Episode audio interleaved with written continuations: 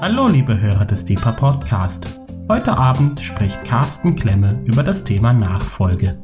Wir wünschen viel Freude beim Hören und Gottes reichen Segen.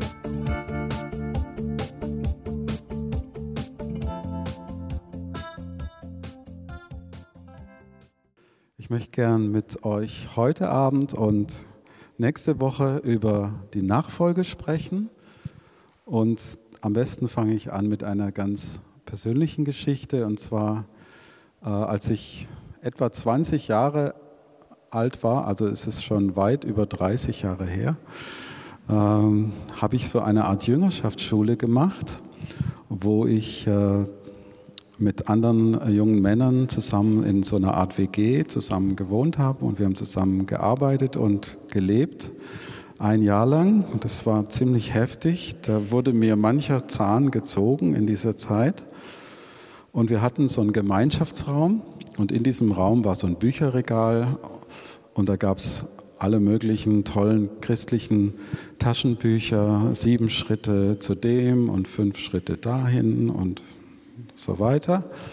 Und da war ein kleines schwarzes Büchlein in diesem Regal und das hieß The Imitation of Christ, Thomas A. Kempis. Das war also in, ähm, ja, also ich habe da in, Südspanien gewohnt, aber weil wir international waren, haben wir eben Englisch gesprochen und das war ähm, so, das waren eben englische Bücher und äh, ich habe dann angefangen, ich fand es irgendwie, das, was macht denn hier so ein altmodisches Buch im Bücherregal und was soll denn das Imitation of Christ und so.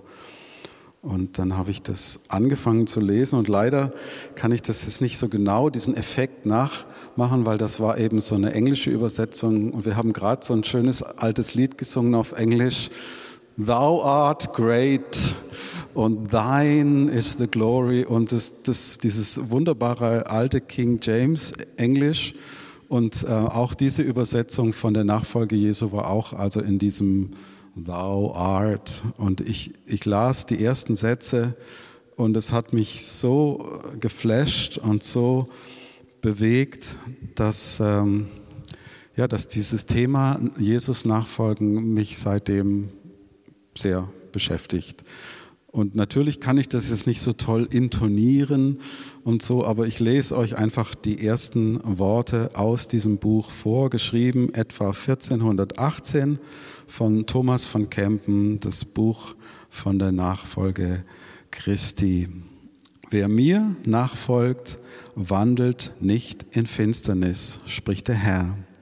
Dies sind die Worte Christi, durch welche wir ermahnt werden, sein Leben und sein Wandeln nachzuahmen, wenn wir wahrhaft erleuchtet und von aller Blindheit des Herzens befreit werden wollen.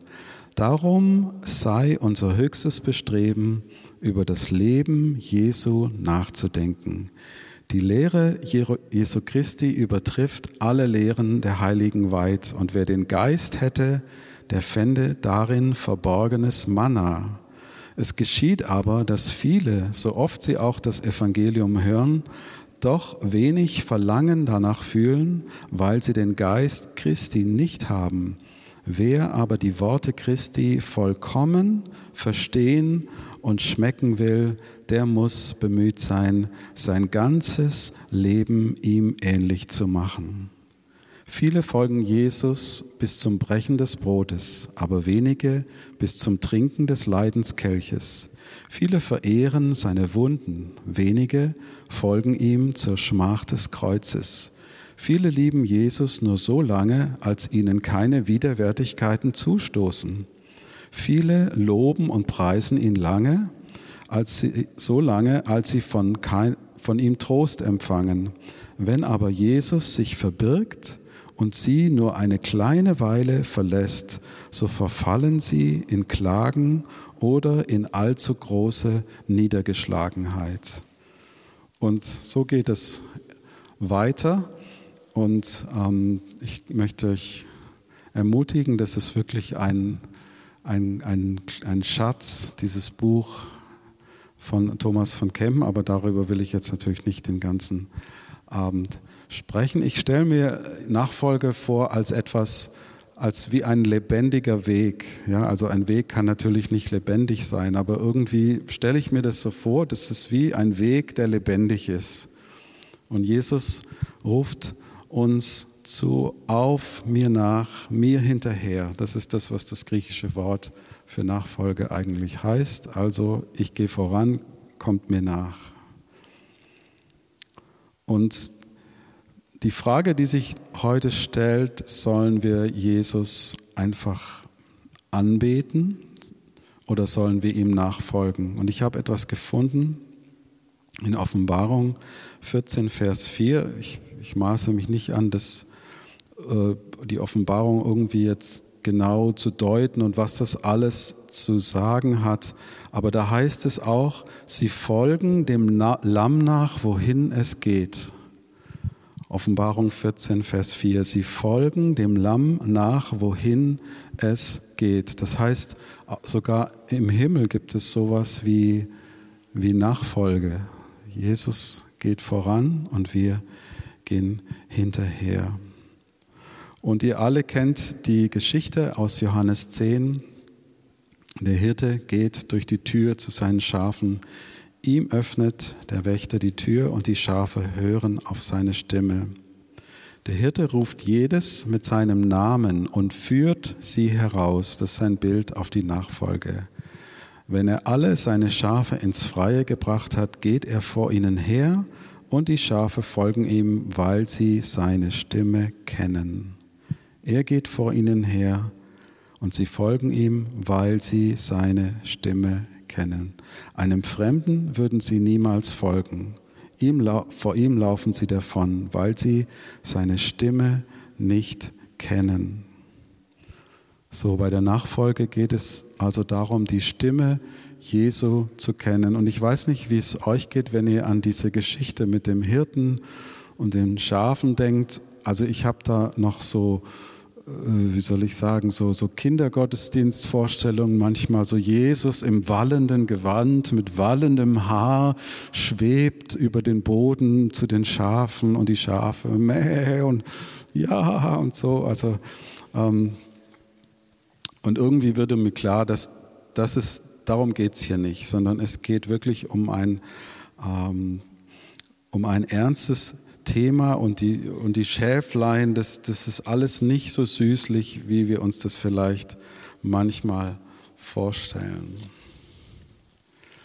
Das lateinische Wort für Nachfolge heißt interessanterweise Consequentia, wo unser Wort Konsequenz herkommt. Manchmal spricht man auch von Jüngerschaft oder Englisch Discipleship. Und ähm, Darum geht's. Und das erste, was ich mit euch besprechen möchte, ist das hier. Also das kommt jetzt nicht so schön raus wie bei mir auf dem Bild. Und zwar soll das einfach ein warmes Licht sein. Ein warmes Licht. Und ich möchte euch mal was vorlesen aus Titus 3. Und der erste Satz ist so ermutigend und, und positiv. Hört genau hin. Wir lebten in Bosheit und Neid, waren hassenswert und hassten uns gegenseitig.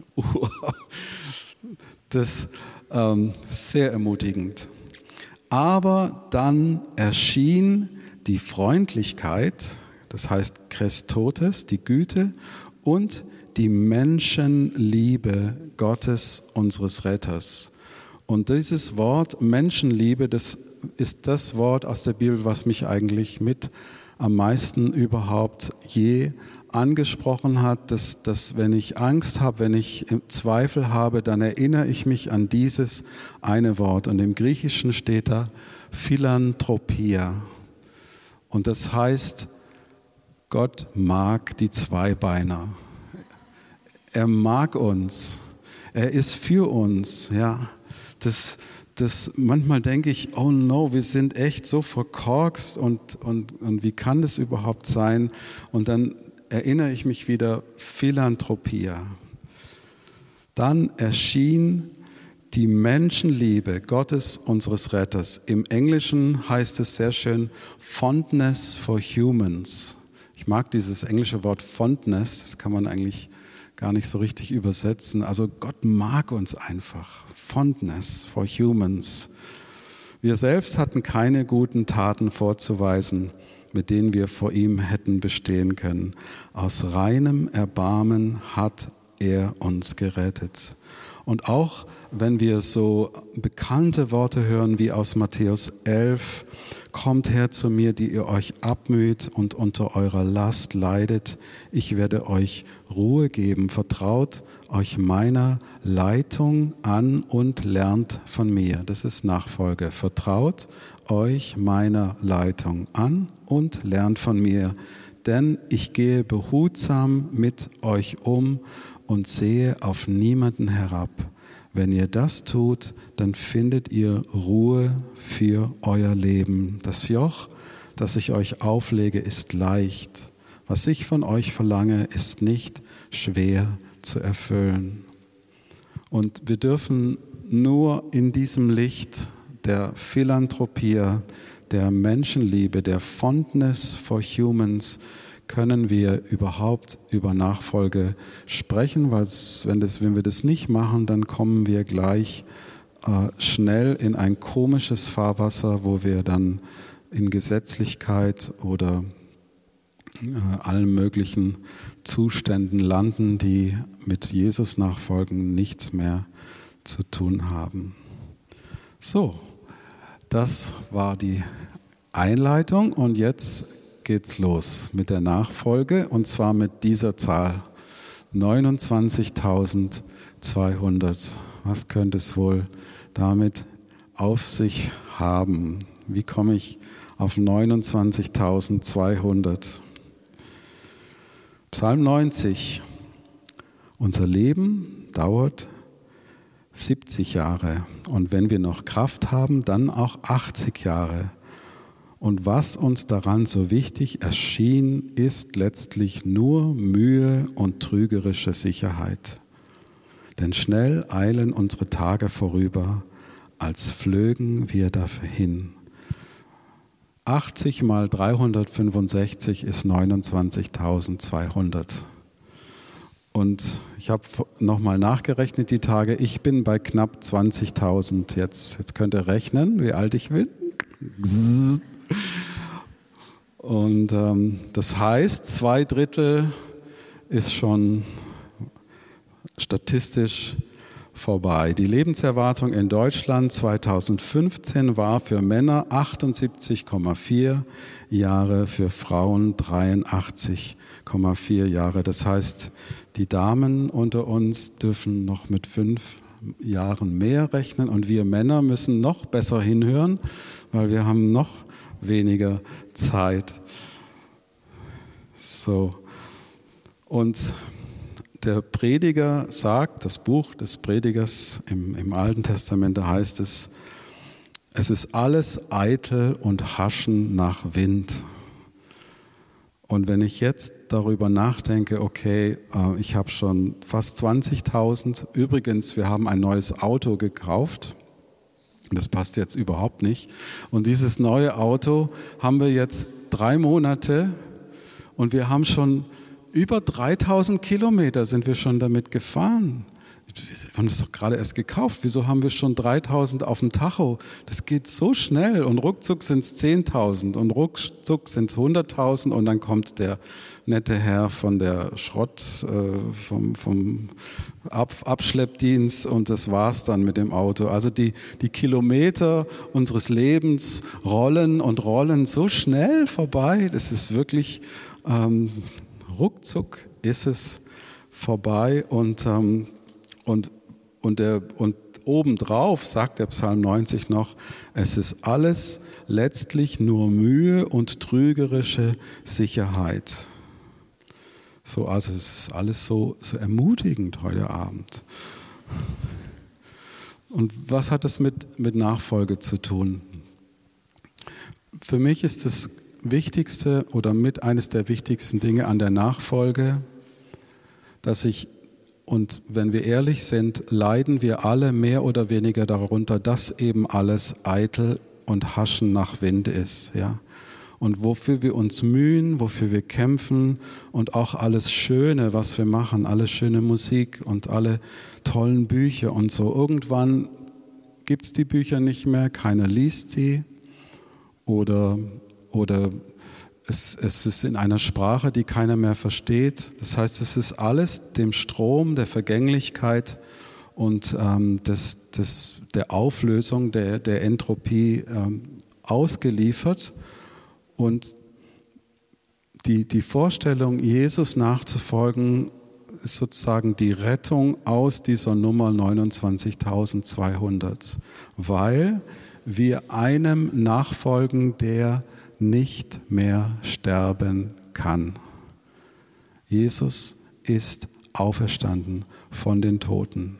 Und wenn wir ganz eng hinter ihm hergehen, und ihm nachfolgen, dann färbt sein Wesen auf uns ab und das, was wir tun in unserem Alltag, all die kleinen Dinge, die wir aus Liebe und Gehorsam tun, bekommen auf einmal Ewigkeitswert und sind nicht eitel und haschen nach Wind, sondern es hat bei Gott eine ewige Bedeutung.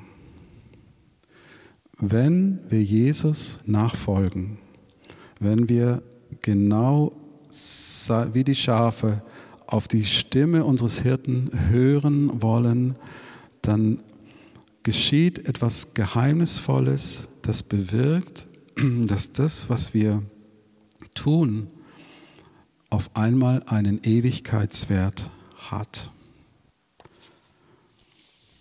Ich kann das nicht genug unterstreichen. Und es gibt in der Bibel echt so ein paar richtig heftige Sachen. Zum Beispiel, ihr kennt ja auch die Geschichte vom reichen Mann und dem armen Lazarus. Es war aber in der Eurozone ein reicher Mann, der kleidete sich in schicke Jeans und kostbare Hemden und lebte alle Tage herrlich und in Freuden. Das sind wir. Ein Armer in einem Schlauchboot auf dem Mittelmeer aber mit Namen Lazarus lag vor den Toren Europas. Er war voller Geschwüre und begehrte sich zu sättigen von dem, was von des reichen Tisch fiel. Doch kamen die Hunde und leckten an seinen Geschwüren. Es begab sich aber, dass der Arme starb und er wurde von den Engeln getragen in Abrahams Schoß. Der Reiche aber starb auch und wurde begraben. Als er nun in der Hölle war, hob er seine Augen auf in seiner Qual und sah Abraham von ferne und Lazarus in seinem Schoß. Der reiche Kornbauer, Lukas 12, baut immer größere Einfamilienhäuser, kauft sich immer bessere iPads und Smartphones und sagt sich, liebe Seele, du hast einen großen Vorrat für viele Jahre, habe nun Ruhe, iss, trink und habe guten Mut. Aber Gott sprach zu ihm, du Narr, diese Nacht wird man deine Seele von dir fordern. Und wem wird dann gehören, was du bereitet hast? So geht es dem, der sich Schätze sammelt und nicht reich ist bei Gott. Das ist hart, das ist richtig hart. Unsere Kleiderschränke sind voll mit Zeug, wir haben so viele Sachen und es geht uns in diesem goldenen Käfig, in dem wir hier leben, so gut. Und, und wie können wir reich werden bei Gott? Wie, wie kann es sein, dass unser Gebet und unsere Arbeit mit Ewigkeit durchtränkt werden? Wie kann es sein, dass am Ende uns nicht doch alles durch, wie Sand durch die Finger rinnt? Wie kann es auch kommen oder wie kommen wir dahin, dass wir dieses Gefühl von Bedeutungslosigkeit, was uns manchmal überfällt als Menschen des 21. Jahrhunderts, wie können wir den, den entkommen? Weil, weil es gibt schon so viel. Ja, wenn ich, ich höre so gerne Musik und wir haben, wir sind ange, haben so einen äh, Online-Musik-Streaming-Dienst. Ich kann, ich kann von meiner Lieblingsmusik von Bach kann ich die zehn weltbesten Interpreten alle aufrufen und, und kann mir eine Version aussuchen, ja. Und auch von Lobpreismusik, du kannst auf YouTube Bethel und Hillsong, du, du kriegst nur das Beste vom Besten. Und oft seien wir doch mal ehrlich, manchmal fühlen wir uns dann, ja, was soll ich denn überhaupt noch hier? Das gibt's doch schon alles so toll. Was, warum überhaupt sich, sich die ganze Mühe machen? Und ich glaube, dass die Nachfolge der Schlüssel ist aus diesem Gefühl von Bedeutungslosigkeit, was wir manchmal haben, herauszukommen. Nachfolge heißt, wenn wir unsere Bestimmung nicht mehr aus eigener Kraft bewirken wollen. Nochmal, Nachfolge heißt, wenn wir unsere Bestimmung nicht mehr aus eigener Kraft bewirken oder erreichen wollen, weil wir bereit sind, unser Leben einem anderen auszuliefern und seiner Leitung und Leiterschaft zu unterstellen und und das Schöne ist eben, wie wir gerade gehört haben, in der Philanthropie, dass wir werden dann nicht geknechtet und unterdrückt, sondern wir werden freigesetzt. Und das, was an Bestimmung und Berufung in uns liegt, kann erst richtig sich entfalten, wenn wir auch in diesem Prozess der Nachfolge stehen. Wie wollen wir Jesus wirklich kennen, wenn wir ihm nicht nachfolgen? Lass uns darüber nachdenken, wenn wir das brennen, was wir in unseren Herzen haben, den Ruf, den wir spüren, wenn wir das nicht mehr aus eigener Kraft, aus eigener Anstrengung, aus eigenem Bemühen heraus äh, wollen und wenn es noch so fromm ist und wenn noch so viel Halleluja und, und fromme Vokabeln dabei sind, aber aus welchem Geist heraus ist es geboren? Ist es aus dem Geist der Nachfolge geboren. Wie wollen wir Jesus wirklich kennen, wenn wir ihm nicht nachfolgen? Und ich habe schon einmal hier in einem anderen Zusammenhang äh, versucht, dass, dass die, sage ich mal, es hört sich ein bisschen groß an, die, die Essenz des geistlichen Lebens zu umschreiben. Und das habe ich in keinem Buch gelesen, sondern da bin ich selber drauf gekommen. Ähm, der Tod und die Liebe. Das ist, darum geht es wesenhaft in der Nachfolge. Ja, der Tod, ja, nehmt auf euch mein Kreuz ähm, und die Liebe. Es geht darum, sich vor großer Liebe und großem Leid nicht zu verschließen. Es geht um Staunen und Hingabe. Es geht darum, rauszukommen aus dem Autopilot-Modus. Ja, wir sind, wir sind manchmal so routiniert und es läuft immer alles gleich ab und, und wir sind überhaupt nicht dabei. Wir sind gar nicht richtig wach und, und wir machen halt so unser Ding, la la la und ähm, aber wir sind nicht wirklich mit Liebe und Leidenschaft dabei.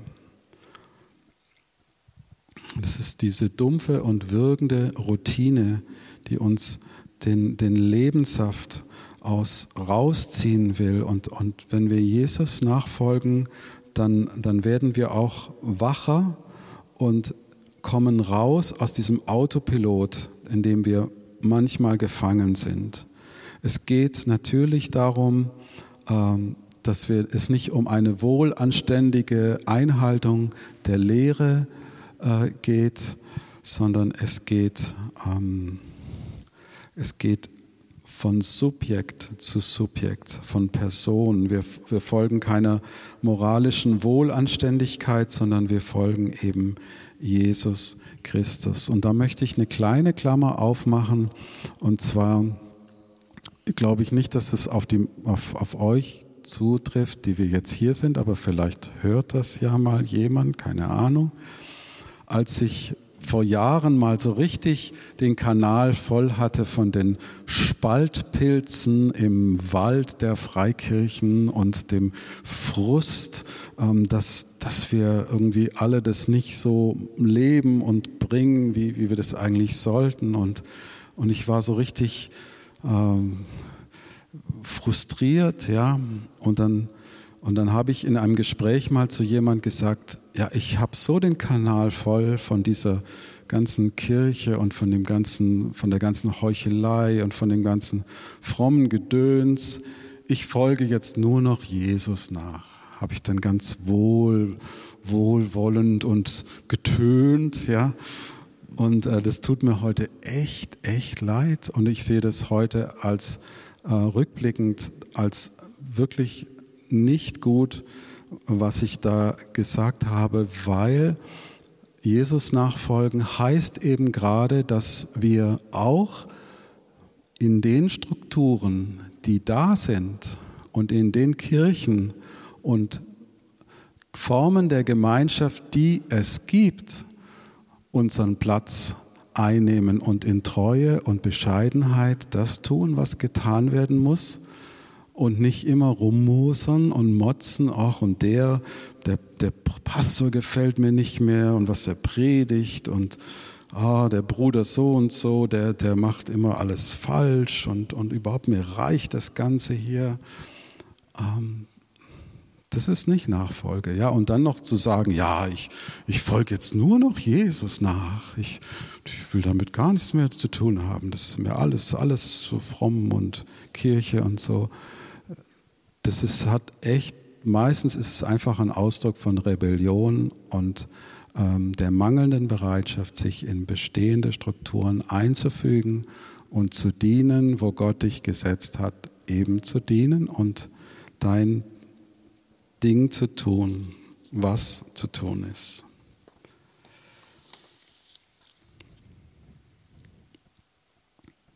Und Jesus sagt in der Bibel kommt es, im Neuen Testament kommt es tatsächlich 23 Mal vor, der Ruf in die Nachfolge. Das braucht jetzt, ich habe es einfach mal so alles aufgelistet.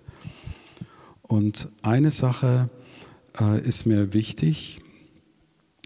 Also Jesus kommt zum Beispiel zu Matthäus, dem Zolleinnehmer, zu seinem Zollhäuschen und sagt, komm, folge mir nach.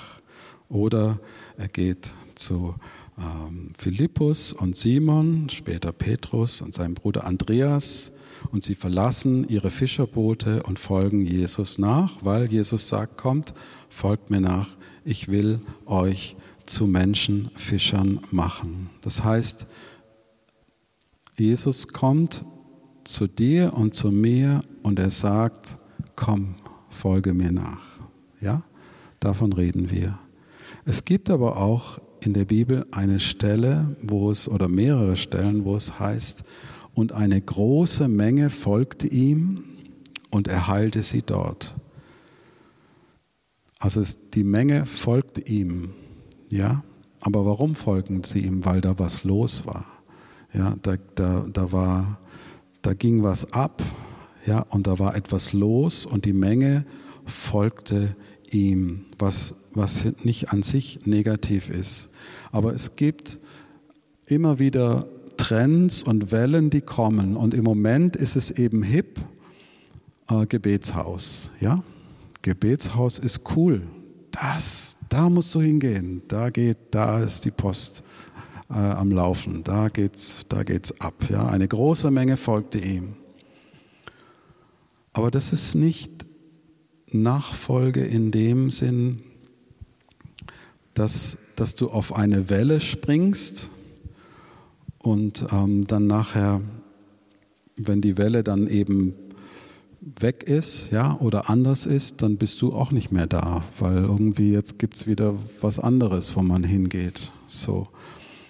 Und ich möchte uns auch herausfordern, dass wir das Bedenken, warum mache ich, was ich mache, und äh, kann ich das auch so, so sehen, dass Jesus gesagt hat, komm, folge mir nach. Da gibt es in Freiburg, Bertholdstraße 5, ein Gebetshaus und dort darfst du und sollst du mir nachfolgen. Ich habe hier zwei Bilder, die ich ganz schön finde, wenn es um Nachfolge geht. Und zwar seht ihr einmal hier links die Klavierlehrerin mit der kleinen Schülerin und sie zeigt so auf die Noten und ähm, also so stelle ich mir das auch manchmal vor. Ja, also Jesus zeigt, also das ist ein C, ein D und da ist ein Fis. So und jetzt spiel mal da da da. So Ähm, also für mich ist auch wichtig, dass ich, dass Jesus auch mein Rabbuni ist, mein Lehrer, der, der mich, der mich lehrt. Ja, und hier in diesem alten Gemälde ist es auch so, dass eben der Lehrer von den Proportionen her viel größer dargestellt ist wie die Schüler um ihn herum. Und ähm, ja, das, das zeigt einfach, okay, da ist jemand, der hat was zu sagen, der gibt was und wir dürfen empfangen, hören, aufmerksam sein, genau hinhören, lernbereit, offen dafür sein und Note für Note sozusagen die Melodie des Reiches Gottes, des ewigen Lebens zu lernen.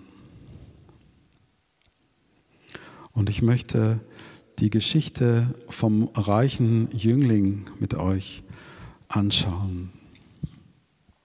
Als Jesus sich wieder auf den Weg machte, also Jesus machte sich auf den Weg, er war in Bewegung.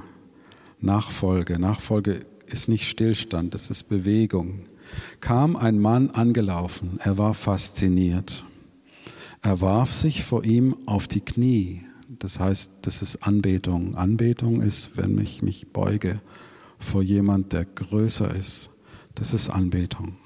Also das heißt, er wusste auch von Anbetung und fragte, guter Meister, was, also er erkennt Jesus als Lehrer an, was muss ich tun, um das ewige Leben zu bekommen? Und genau das hatten wir ja vorhin schon, dass wir darüber nachgedacht haben, okay, was, was, was ist eigentlich so wesenhaft der Kern der Nachfolge? Und er, der reiche Jüngling, ich weiß gar nicht, warum das überhaupt reicher Jüngling, das steht ja gar nicht da, dass das jetzt ein reicher Jüngling war. Auf jeden Fall, er fragt, was muss ich tun, um das ewige Leben zu bekommen? Das heißt, es geht in der Nachfolge diese, das, ist, das kommt daher, dass wir eben diesen, diesen Schrei und diese, diese, auch diese Verzweiflung in uns haben, dass wir spüren, dass unsere Tage schnell dahin fliegen und dass letztlich alles wieder zu Staub und Asche wird und auch alles Schöne wieder zerbröselt und nichts mehr übrig bleibt und und, und das ist die, die Frage nach dem ewigen Leben. Was muss ich tun, um das ewige Leben zu bekommen? Jesus sah ihn voller Liebe an. Das ist die Philanthropie, über die wir gesprochen haben. Und hier kommt die voll zum Tragen. Jesus sah ihn voller Liebe an. Und er sagte zu ihm, eins fehlt dir noch. Geh, verkaufe alles, was du hast und gib den Erlös den Armen und du wirst einen Schatz im Himmel haben. Ohne den Schatz im Himmel fehlt uns das Entscheidende. Und der Schatz im Himmel, das stelle ich mir eben so vor, dass das, was wir tun in diesem Leben, in dieser Welt, durch Jesus auf einmal einen Ewigkeitswert bekommt und ähm, eine, eine ganz andere ähm, ja, wie soll ich sagen, eine andere Kraft, eine andere Dimension bekommt, die wir den Dingen nicht geben können aus eigener Kraft. So, und du wirst einen Schatz im Himmel haben und dann komm und folge mir nach. Das ist wieder der Ruf in die Nachfolge. Der Mann war tief betroffen und manchmal sind wir auch tief betroffen, aber Rührung allein reicht nicht. Als er das hörte, ging er traurig weg, denn er hatte ein großes Vermögen. Das heißt, die Dinge dieser Welt, dieses Lebens haben ihn gebunden und an der Nachfolge Jesu gehindert. Jesus sah seine Jünger der Reihe nach an und sagte, wie schwer ist es doch für Menschen, die viel besitzen, in das Reich Gottes zu kommen. Das heißt, mit zunehmendem Besitz wird es zunehmend schwerer. Einfache Rechnung. Die Jünger waren über seine Worte bestürzt, aber Jesus sagte noch einmal, Kinder, wie schwer ist es, ins Reich Gottes zu kommen. Eher geht ein Kamel durch ein Nadelöhr, als dass ein Reicher ins Reich Gottes kommt. Sie erschraken noch mehr. Das heißt, in den Prozess der Nachfolge hinein gibt es Momente der Betroffenheit und des Schreckens. Ja, wenn wir das nicht haben, dann ähm, vielleicht äh, kommen dann noch Zeiten, wo wir auch eine tiefe Betroffenheit und auch einen richtigen Schreck bekommen. Und genauso wie die Jünger dann fragen, wer kann dann überhaupt noch gerettet werden? Das ist eine heilige Verzweiflung. Und jetzt kommt der entscheidende Satz. Jesus sah sie an und sagte, bei den Menschen ist es unmöglich, aber nicht bei Gott. Für Gott ist alles möglich. Für Gott ist alles möglich. Ja. Und wie gesagt, wir leben auf einer Wohlstandsinsel, die es uns nicht gerade leicht macht, in den Prozess der Nachfolge äh, radikal einzusteigen. Und ich kann euch auch nicht erklären, was das konkret heißt. Geh hin, verkaufe alles, was du hast. Ne? Es gibt vielleicht auch Gemeinschaften, äh, christliche Gemeinschaften, wo man tatsächlich, wo jeder sein Konto auflöst und es gibt nur noch eine Gemeinschaftskasse. Und ähm, das sage ich nicht. Ich, ich weiß nicht, was es für uns und was es auch für das Gebetshaus konkret bedeutet. Ja, das, das, ähm, das wage ich so nicht zu sagen. Aber auf jeden Fall, was bei den Menschen unmöglich ist, das ist möglich bei Gott. Ich möchte euch einladen, dass, dass wir, die wir Kinder dieses Wohlstands sind und die wir, die wir, wo es uns so gut geht und wirklich, man kann Gott dafür danken, für all das Gute, dass wir nicht frieren und hungern müssen und dass wir genug haben von allem und dass wir auch äh, uns frei versammeln können, frei treffen können. Wir werden nicht verfolgt. Das sind alles, ich, ich, das sind gute Dinge. Aber manchmal halten uns diese Dinge von der Nachfolge Jesu ab. Und es ist Zeit, auch eine radikale Entscheidung zu treffen und zu sagen, ich muss aufhören mit diesen Kompromissen und, und ich spüre, wie Jesus mich ruft und sagt, komm, folge mir nach. Eins fehlt dir noch. Dann wirst du einen Schatz im Himmel haben. Und nicht traurig wegzugehen, sondern eben dies, mit, durch Gottes Hilfe, ja nicht aus eigener Kraft, durch Gottes Gnade diesen Schritt zu tun und das wo, wo unser Herz so dran klebt, es loszulassen und zu sagen, ja Jesus, ich gehe 100 Prozent dir hinterher und will nicht immer meinen eigenen Dickkopf und mit dem Kopf durch die Wand. Das ist auch nicht, tut ziemlich weh, hast dann nachher lauter Beulen. So. Es gibt zwei Bücher, von dem einen habe ich schon gesprochen, The Imitation of Christ Nach das Buch von der Nachfolge Jesu und dann gibt es noch ein Buch äh, von Dietrich Bonhoeffer zum Thema Nachfolge. Das kann ich auch sehr empfehlen, wo er spricht. Ähm, zum Beispiel sagt, sagt er da so un, unfassliche Sache, was Gott teuer ist, kann uns nicht billig sein. Nochmal, was Gott teuer ist, kann uns nicht billig sein. Nachfolge ist Bindung an Christus, weil Christus ist, muss Nachfolge sein. Und nächste Woche werde ich euch dann mit hineinnehmen, was die Niagara-Fälle mit dem Propheten Elisa zu tun haben. Und wir werden noch ein bisschen versuchen, noch konkreter ranzukommen, äh, wie Nachfolge heute im 21. Jahrhundert aussehen kann. Und wir machen jetzt hier einen Punkt und ähm, ich möchte zum Abschluss beten. Jesus, danke, dass du uns rufst. Das haben wir uns nicht selber ausgedacht, sondern du bist zu uns gekommen. Es war deine Initiative durch unsere Eltern, durch die Familie, durch Umstände, durch Freunde, durch was auch immer, bist du zu uns gekommen und hast gesagt, komm, folge mir nach, lass alles hinter dir, brenn die Brücken hinter dir ab und komm, folge mir nach. Danke, Herr, für diesen Ruf, den du ausgesprochen hast über unserem Leben. Und da, wo wir vielleicht noch halbherzig oder nicht mit ungeteiltem Herzen ähm, dem Ruf nachfolgen, Herr, da wollen wir uns auch nicht jetzt in Verdammnis und ähm, Traurigkeit entfernen von dir, sondern wir wollen gerade erst recht festhalten und dich bitten um die Gnade ähm, einer ganzen Hingabe an dich, einer, einer ganz herzlichen Nachfolge. Danke, dass was Gott teuer ist, uns nicht billig sein kann, Herr. Wir wollen den Tod, den du gestorben bist, wertschätzen, indem wir dir unser Leben zur Verfügung stellen und dir nachfolgen.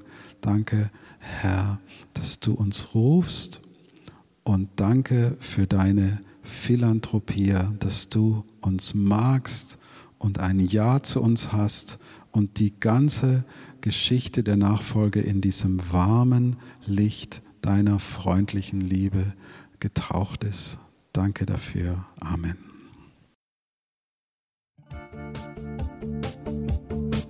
Liebe Hörer, wenn Sie noch weitere Abende aus unserer Deeper-Serie mit und nacherleben möchten, besuchen Sie uns einfach auf unserer Webseite www.gebetshaus-freiburg.de. Dort erfahren Sie auch, wie Sie uns finden können und wie Sie unsere Arbeit unterstützen können. Wir hoffen, Sie hatten viel Freude beim Hören und wünschen Ihnen noch Gottes reichen Segen. Ich reise, ich bin auf der Reise, mit dir auf der Reise zu deinem Licht. Jesus, du bist mein Weg, mein einziges Ziel. Du bist mein Licht. Ich will tiefer, weiter, höher, schneller, intensiver, klarer.